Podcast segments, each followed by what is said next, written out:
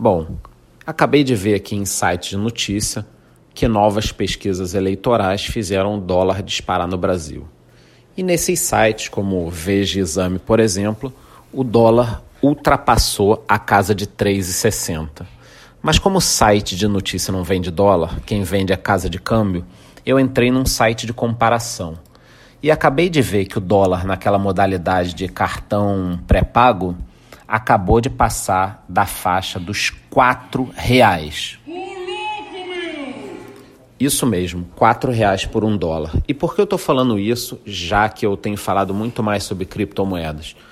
Porque na realidade, as criptomoedas no Brasil vão acabar servindo como um head para muita gente nesse momento tenso pré-eleitoral. E muitas pessoas vão começar a olhar com outros olhos, né? Vai acabar servindo como uma proteção e não como um risco. Isso, claro, que não é uma dica de investimento, mas fique ligado. Então, até a próxima.